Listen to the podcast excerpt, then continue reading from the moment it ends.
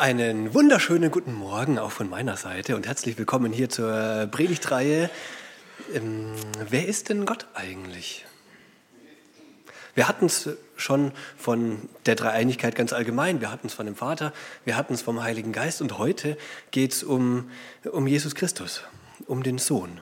Nicht nur heute, sondern dann auch eben an Karfreitag, auch an Ostersonntag und heute praktisch der erste Teil in der größeren äh, Reihe Jesus Christus. Wer ist das denn?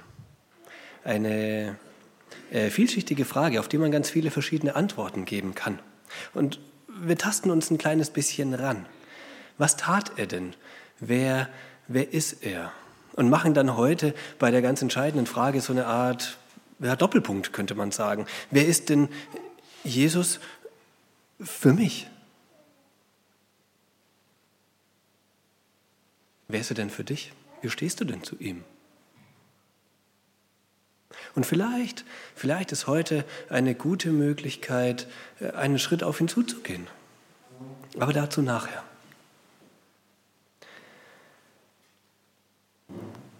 Jesus Christus, ich würde sagen, wir fangen mal bei dem äh, ganz offensichtlichen an und bei dem, äh, das auch ganz äh, ganz unbestritten ist. Egal, wen man fragt. Ob man Theologen fragt oder ob man Atheisten fragt, ob man Muslime fragt oder Historiker.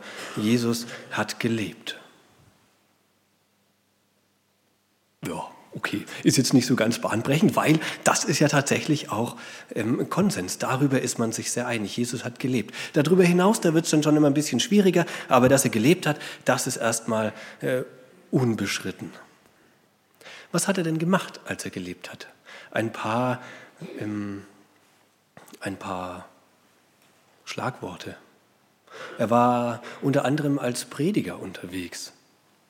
Er hat ganz schön viel gepredigt, gelehrt, geredet. Es werden in den Evangelien ganz schön viele äh, Reden, größere Zusammenhänge berichtet. Im Matthäus-Evangelium, die Bergpredigt ist, glaube ich, das mitbekannteste. Daneben gibt es noch ganz viele andere Reden, die er gehalten hat. Er hat sich länger mit Leuten unterhalten. Er hat auch ganz kurz immer wieder mal ähm, Dinge gesagt in verschiedenen Evangelien, Evangelien hindurch, dass er geredet hat und dass das, was er gesagt hat, ähm, gut war dass es einprägsam dass die Leute gemerkt haben, oh, das ist einer, der hat echt was zu sagen. Der redet so, dass ich das verstehen kann. Der redet in meine Lebenswelt hinein.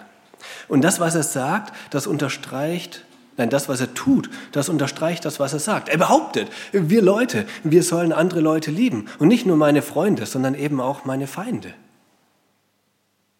Das hat er nicht nur gesagt, sondern er hat das Ganze auch vorgelebt. Er hat das getan. Er hat Leute geheilt. Aber eben nicht nur die eigenen Leute, nicht nur seine Freunde, nicht nur die Juden, äh, er war auch ein Jude, sondern eben auch die, die nicht Juden waren, die seine Feinde waren. Er hat sich mit Samaritern abgegeben. Er hat mit Zöllnern und Prostituierten zusammen gegessen. Er hat sie wertgeschätzt. Er hat sie geliebt. Er redete, er lehrte mit einer Vollmacht, die herausragend war. Die Leute haben das gemerkt. Er redet, Redner gab es viele, Prediger auch, aber bei ihm war das besonders. Er, er hat echt was zu sagen. Bei ihm hat man gemerkt, er hat eine Verbindung zu seinem Vater, zu Gott, wie das sonst so nicht so war.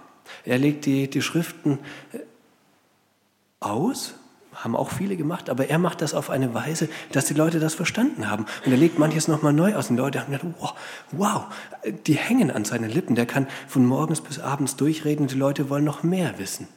Er redet mit einer Vollmacht und er redet auch, und das ist das Besondere an seinem Inhalt, er redet auch über sich selber.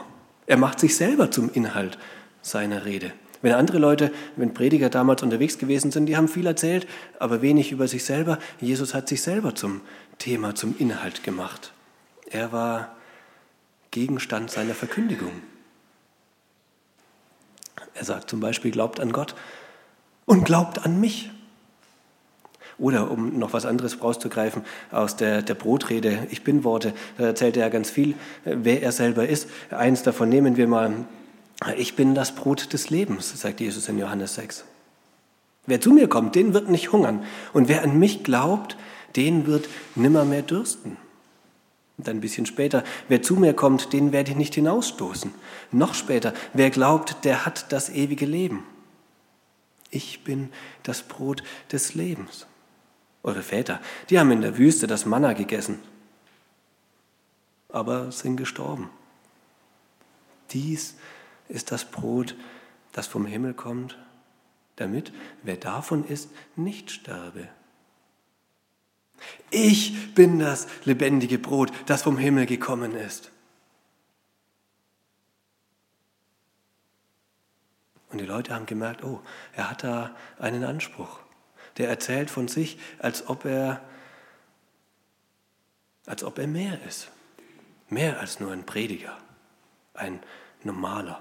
Er ist ein Prediger und er ist gleichzeitig Inhalt von dem, was er sagt. Dann anderes Ding. Jesus ist ein, ein Wundertäter. Er hat ganz viele Wunder getan. Allen voran, das Allermeiste, was er getan hat, waren Heilungen. Er hat Leute gesund gemacht. Dann gab es Dämonenaustreibungen und es gab andere äh, Wundergeschichten, ähm, verschiedene Sachen. Aber Heilungen, das war das, das allen voran. Und mit manchen von diesen Heilungen, nicht mit allen, aber mit manchen hat er äh, quasi auf sich selber gezeigt und gesagt, oh, guck mal, ich bin, ich bin der Messias, ich bin der, auf den er die ganze Zeit wartet. Ich kann Dinge, die kann nur der Messias machen. Gott, der Vater, steht auf meiner Seite. Das Reich Gottes ist angebrochen. Das ist aber nur ein, ein kleiner Teil der Heilungen. Ganz oft wollte er oder hatte er einfach nur Mitleid mit den Leuten, weil er sie eben lieb hatte und weil es ihm nicht gefallen hat, dass sie, dass sie krank waren. Krankheit, Vergänglichkeit, das war nicht der ursprüngliche Plan der Schöpfung. Das war nicht von vornherein so mit, mit eingeplant, mit angedacht.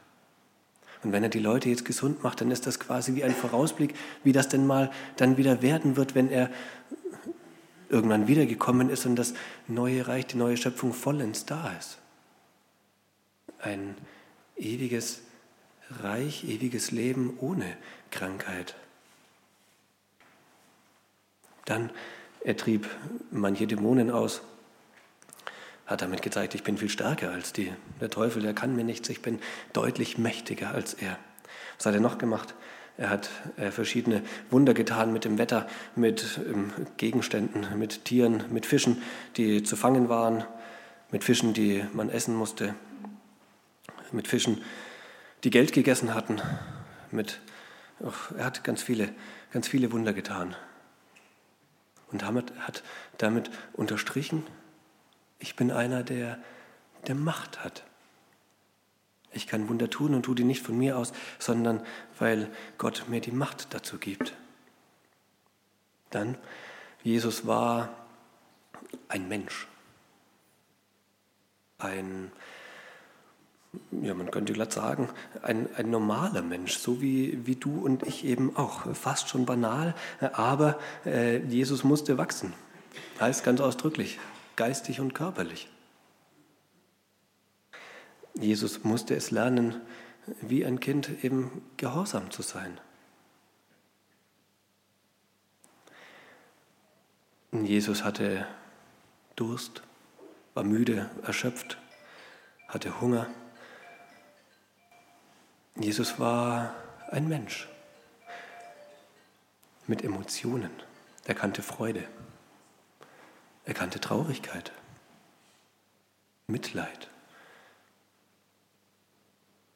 Er war so sehr Mensch, dass die Leute, die mit ihm aufgewachsen sind, die damals in Nazareth mit ihm klein gewesen sind und dann größer geworden, die gesagt haben, Herr Jesus, du, du bist ein Mensch, du warst wie, du bist wie ich. Du bist eben nicht was Besonderes. Ich kenne dich von klein auf und ich weiß, wer du bist und wie du bist. Du bist ein Mensch.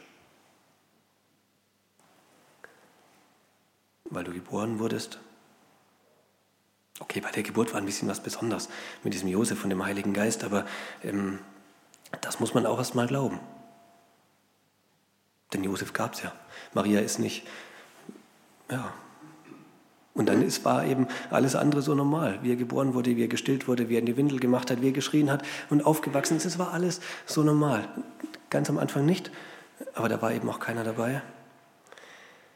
Und dann ist irgendwie auch klar, dass manche Leute sagen, oh Jesus, der war Mensch. Ja, aber mehr, mehr irgendwie nicht.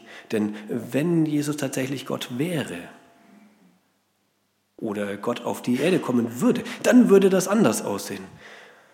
Zumindest war die Vorstellung der Leute damals, und ich glaube, die ist auch nicht ganz ähm, von der Hand zu weisen, wenn man sich vorstellt, Gott kommt auf die Erde, dann taucht er plötzlich auf als ein erwachsener Mann mit im Vollsein äh, der, der Kräfte oder vielleicht auch eine Frau oder egal, aber dann ist er auf einmal da, wumms, und nicht von ganz klein auf wird er größer und muss noch manches mitmachen, mitlernen.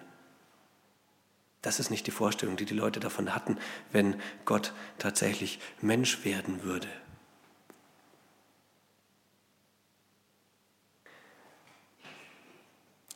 Jetzt wurde und war Jesus aber Mensch und hat es ganz bewusst getan, den natürlichen Weg zu wählen, geboren zu werden, von klein auf größer zu werden und manches zu lernen. Und war voll und ganz Mensch mit einem Unterschied. Und das ist aber ein ganz gewaltiger, ein riesiger. Er war wie wir, aber eben ohne Sünde. Er war sündlos. Er, und das ist echt schwer vorstellbar, er hat nie die Fassung verloren und dabei rumgeflucht. Er hat nie schlecht über andere Leute geredet. Er hatte keine schändlichen, keine schlüpfrigen, keine schlimmen oder scheinheiligen Gedanken. Weder über sich selber noch über andere. Jesus hat gelebt hier auf dieser Erde, mit, war versucht mit, mit allem, musste alles irgendwie durchmachen und hat es doch geschafft, das zu tun, was sein Vater wollte. Immer und alle Zeit. Das ist herausragend und richtig wichtig. Warum? Da kommen wir dann am Karfreitag nochmal drauf. Aber das ist eine Feststellung, die, die ihn sehr besonders macht. Und an dem Punkt, ja, da können viele Leute nicht mehr mit. Dass er Mensch war, ja. Dass er gepredigt hat, ja. Dass er dann auch noch ein gutes Vorbild gewesen ist, ja. Dass er aber beim Predigen auch manches gesagt hat, das ähm, schwierig war, dass er ein bisschen übertrieben hat, also mit so dem Wahrheitsanspruch, dass er der Weg ist, der einzige Weg zum Vater. Puh, da wird es dann für viele Leute schon ganz schön schwierig. Wenn man dann noch glauben soll, er hat Wunder getan, wird es noch mal schwieriger. Natürlich hat er diese Wunder getan, aber das ist für manche Leute echt harter Tobak. Das so zu lesen und dann zu nehmen und zu sagen, jawohl, das stimmt. Mit ein paar wenigen Broten, ein paar wenigen Fischen, so viele Leute satt machen, das muss doch irgendwie anders gegangen sein. Da müssen noch andere Tricks dabei gewesen sein, dass die Leute das aus ihrer Hemdtasche rausgezogen haben, was dabei gewesen ist. Und man versucht, manches anders zu erklären. Die Leute waren halt damals irgendwie ach, ein bisschen minder bemittelt, hatten nicht so viel wissenschaftliche Erfahrung, wie wir das heutzutage haben. Heute gibt es andere Erklärungen dafür. Damals wussten sich die Leute nicht mehr zu helfen. Da kann man manche, manche Dinge anführen, die angeführt werden, um die Wunder kleinzureden oder abzutun. Und wenn man dann aber sagen soll oder sagt, Jesus, ist noch mal mehr, er ist der Sohn Gottes.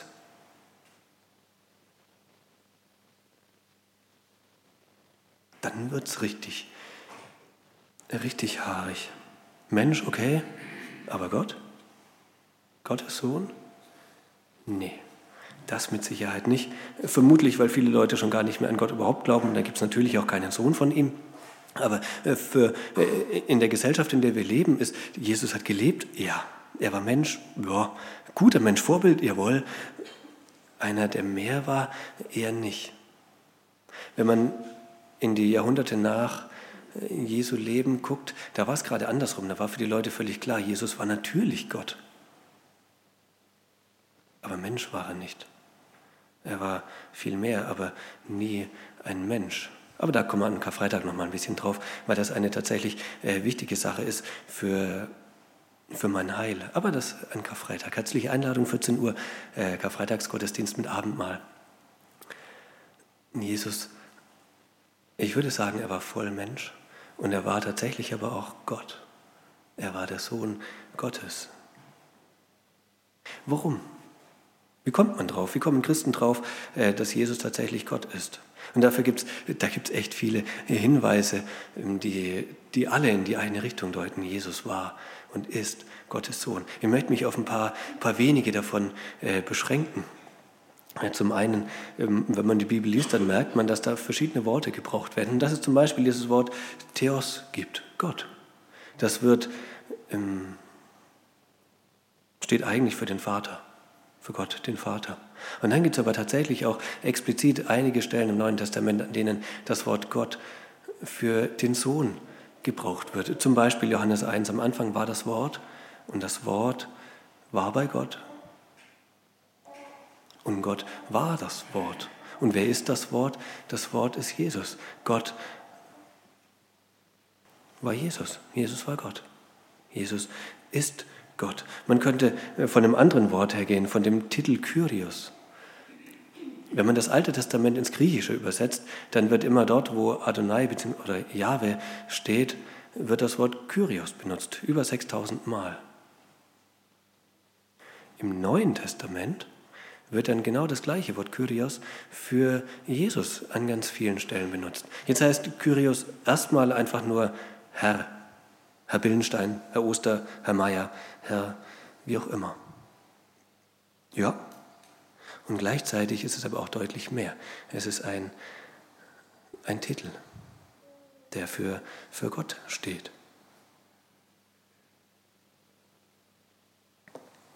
Jesus selber hat das von sich aus behauptet, ich bin, ich bin Gott selber. Er hat das deutlich gemacht durch ganz viele äh, Worte, zum Beispiel die Ich bin-Worte, wenn man die nehmen würde. Da hat er sogar doppelt deutlich gemacht. Zum einen in dem, was die, diese Worte aussagen, diese Bilder. Ich bin der gute Hirte. Ich bin der Weg, die Wahrheit und das Leben. Ich bin das Brot des Lebens, der Weinstock und so weiter. Gibt er dann noch mehr? Gibt er auch, ich bin der König, ich bin der Erste und der Letzte und der Lebendige. Ich bin Alpha und Omega, der da ist und der da war und der da kommt, der Allmächtige und noch manch andere. Durch das, was mit diesen Worten gesagt wird, wird deutlich, Jesus ist Gott. Und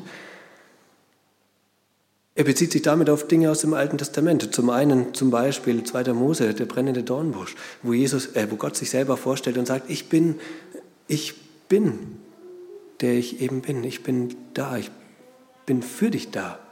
Und Jesus sagt auch, ich, ich bin das, ich bin. Oder noch deutlicher, Jesaja 44, so spricht der Herr, so spricht Gott, der König Israels und sein Erlöser, der Herr Zebaoth. Ich bin der Erste und ich bin der Letzte und außer mir ist kein Gott. Und Jesus greift das auf und sagt, und ich bin der Erste und der Letzte. Das kann nur Gott von sich aus behaupten. Jesus hat den eigenen Anspruch, Gott zu sein. Und wenn man sich anguckt, wie er denn drauf gewesen ist, dann muss man äh, ziemlich schnell feststellen, okay, das, was er tut, wie er ist, das kann nur Gott. Präexistent zu sein, also schon vor Schaffung der Welt da zu sein. Ehe Abraham war, gab es mich schon. Die Juden hatten es damals verstanden. Sie, boah, das kann nicht sein, das ist Gotteslästerung. Und was wollen sie tun? Ihn direkt drauf steinigen weil das ein Anspruch war, den nur Gott für sich erheben konnte.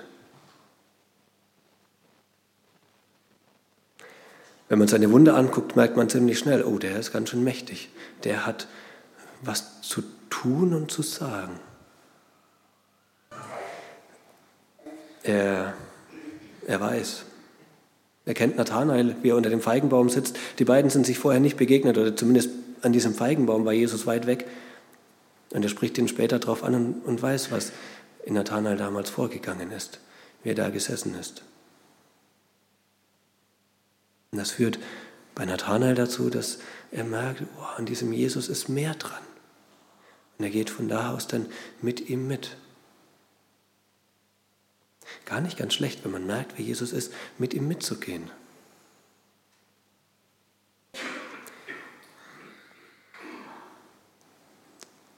Er ist nicht nur hier und dann später mal dort, sondern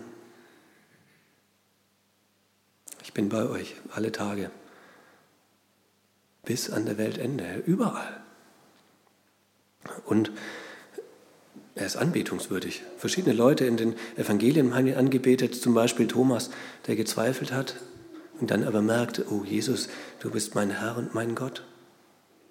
Oder der Blindgeborene, der von Jesus geheilt wird, gesund gemacht wird und ihn dann anbetet und Jesus lässt das zu. Oder Petrus, wie er im Philipperbrief einen wunderschönen Hymnus schreibt, in dem Jesus angebetet wird. Angebetet wird nur Gott. Jemand anders kann, darf nicht angebetet werden. Wenn das aber im Neuen Testament, in den Evangelien und in den Briefen Usus, normal ist, Jesus anzubeten, dann heißt das natürlich, Jesus ist Gott. Dann ist Jesus aber ja irgendwie auch äh, beides. Gleichzeitig. Wir hatten festgestellt, er ist Mensch. Er war klein, musste aufwachsen, wurde größer und er ist Gott. Beides gleichzeitig. Vollkommener Mensch mit allem, was dazugehört und vollkommener Gott mit allem, was dazugehört. Deswegen kann es auch sein, dass er auf der einen Seite müde und schwach ist und gleichzeitig allmächtig. Deswegen kann es auch sein, dass er allwissend ist und lernen muss. Deswegen kann es sein, dass er die Welt verlässt und allgegenwärtig ist. Weil Jesus beides ist. Man, man sagt, zwei Naturen sind in ihm. Und manchmal tut die eine Dinge, die die andere eben nicht tut. Aber wenn Jesus was tut, dann immer er als Ganzes. Das macht ihn einzigartig diese zwei Naturen.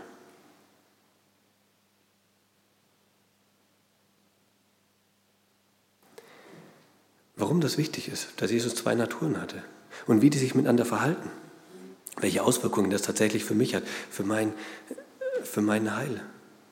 Und dass es gut ist, da mal scharf hinzugucken, wie verhält sich das denn miteinander, die menschliche und die göttliche Seite bei Jesus da im Karfreitag. Herzliche Einladung. Und dort geht es dann eben auch um das, worüber ich heute noch überhaupt kein Wort verloren habe, was aber das Vollzentrale ist, das Sterben von Jesus, die Auferstehung.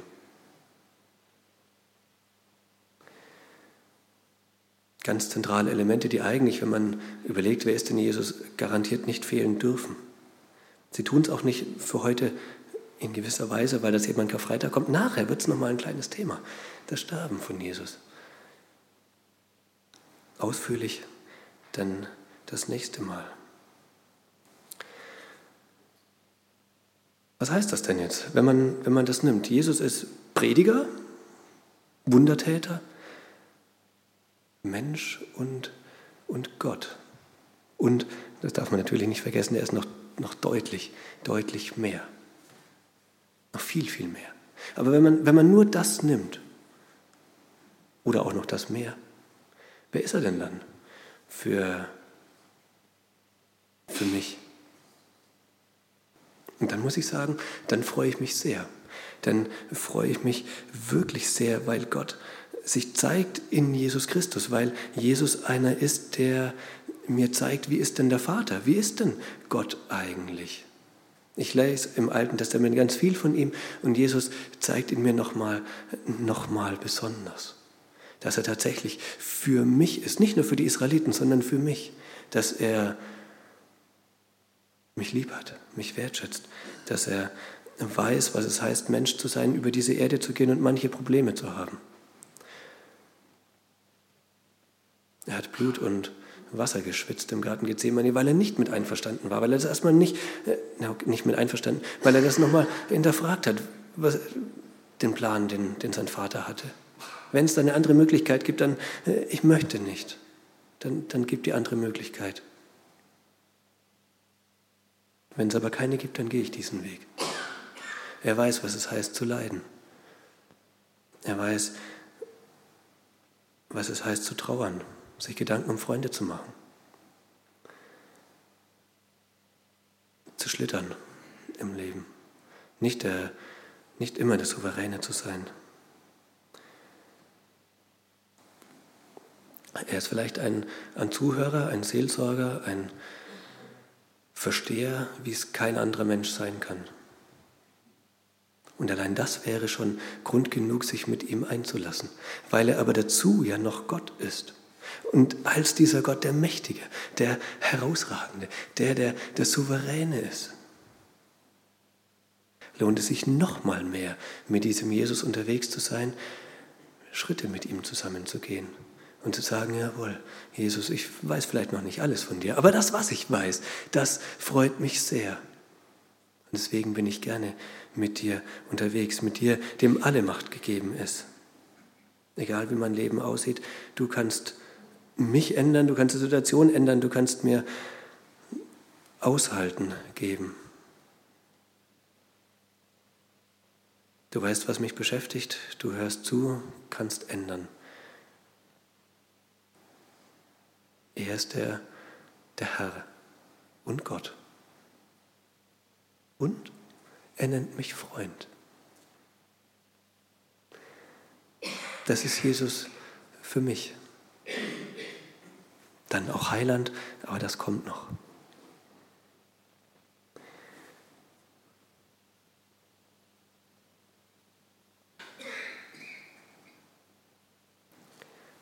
Wenn ich das Mikro nehmen würde und hier durch die Reihen gehen,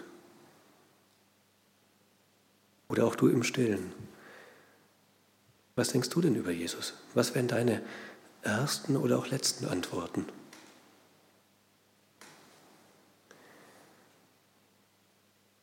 Jesus ist aufgetreten mit einem Anspruch und hat gesagt, ich bin, ich bin Gott. Jetzt hat jemand den Anspruch und stellt auch noch die Frage oder stellt die, die, gibt die Aufforderung, glaubt an Gott und glaubt an mich.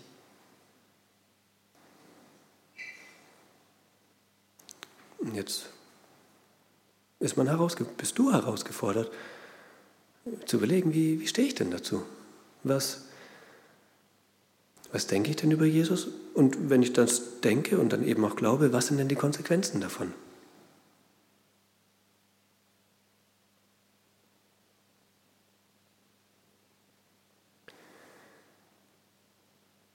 Ich möchte beten.